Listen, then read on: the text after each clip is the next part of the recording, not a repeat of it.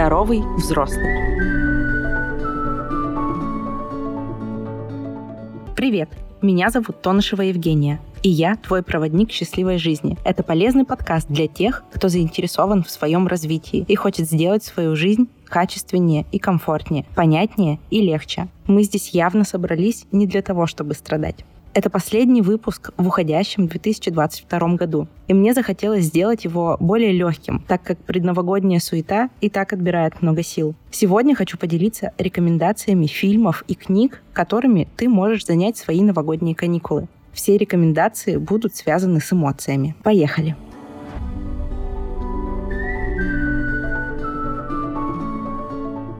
Итак, начнем с фильмов. Первая киноработа — это мультфильм «Головоломка». Это отличная картина о том, как устроена работа нашего головного мозга, памяти и эмоций поучительная история, которую создавали более пяти лет. А во время подготовки провели десятки интервью с психологами, невропатологами и нейробиологами, а также другими экспертами, чтобы лучше разобраться во внутренних процессах работы человеческого мозга. Премьера головоломки в Каннах вызвала 8-минутные овации. И этот мультик точно заслуживает вашего внимания. От души советую всем, вне зависимости от возраста.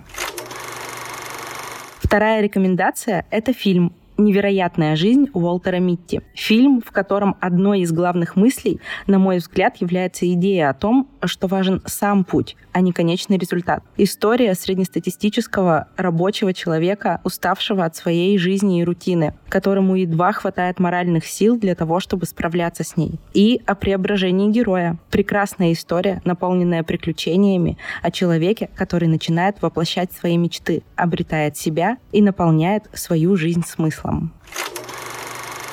Третий фильм все везде и сразу. Гениальная работа. Пока я готовила выпуск, увидела, что фильм, несмотря на то, что вышел в самом начале года, до сих пор в некоторых топах и рейтингах стоит на первом месте как лучший фильм года. С этим его званием соглашаться не обязательно, но то, что фильм заслуживает внимания, это сто процентов. Это первый фильм в моей жизни, при просмотре которого я открыла заметки на телефоне и начала записывать свои мысли и фразы прямо в кинотеатре. Фильм необычный, сюрреалистичный. Это не сумасшедшая дичь, как может иногда казаться при просмотре, а глубокая и трогательная история, наполненная интересными метафорами. Для меня это фильм о принятии себя и миллионах возможностей, которые окружают нас каждую секунду времени. Одна из строчек в моих заметках не стоит недооценивать силу одного принятого решения. Правил не существует. Каждый творит свою жизнь сам. Смотрим, особенно если для тебя актуальны вопросы, связанные с сепарацией от родителей. Имеются возрастные ограничения 18+.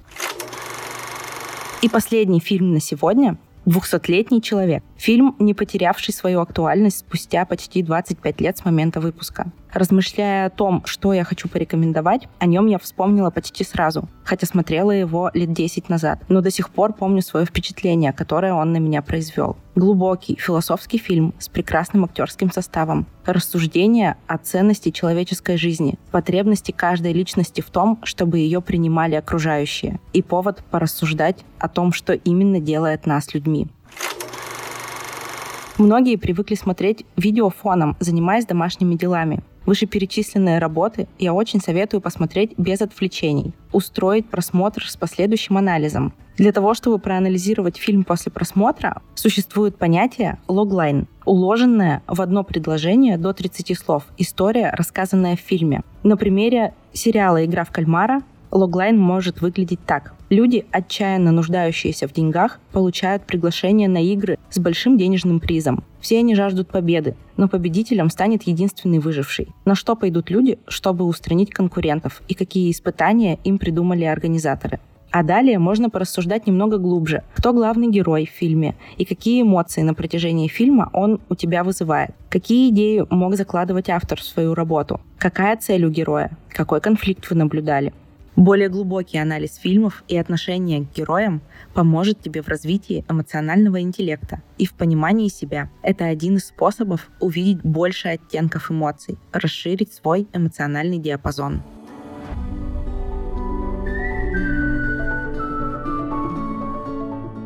Так, с фильмами закончили. Переходим к литературе.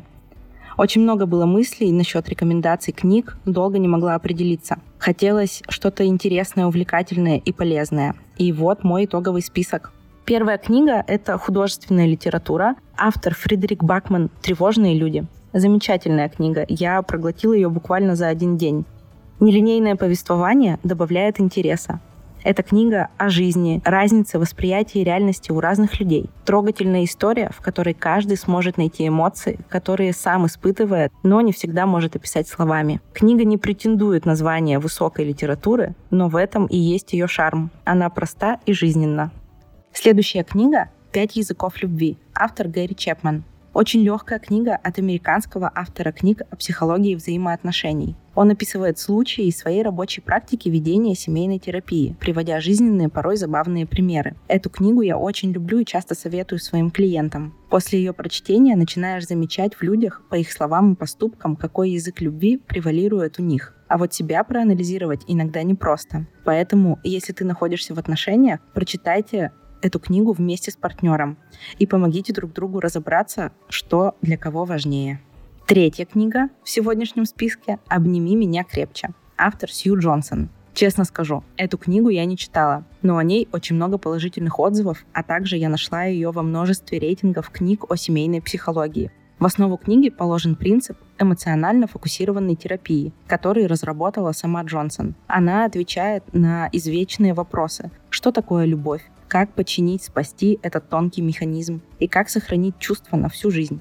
Книга будет интересна всем, кто стремится наладить отношения в паре или отчаялся найти выход из бесконечного лабиринта ссор. Одна из главных потребностей человека – это потребность в эмоциональной близости. Книга поможет тебе разобраться, как удовлетворить эту потребность. И последняя книга «Гормоны счастья».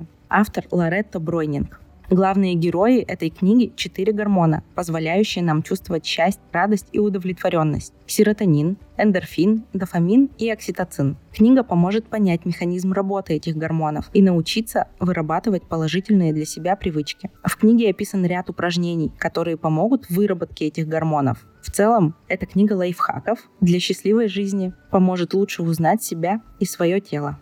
Если ты еще не подготовил подарки на Новый год, то одна из этих книг может стать классным подарком.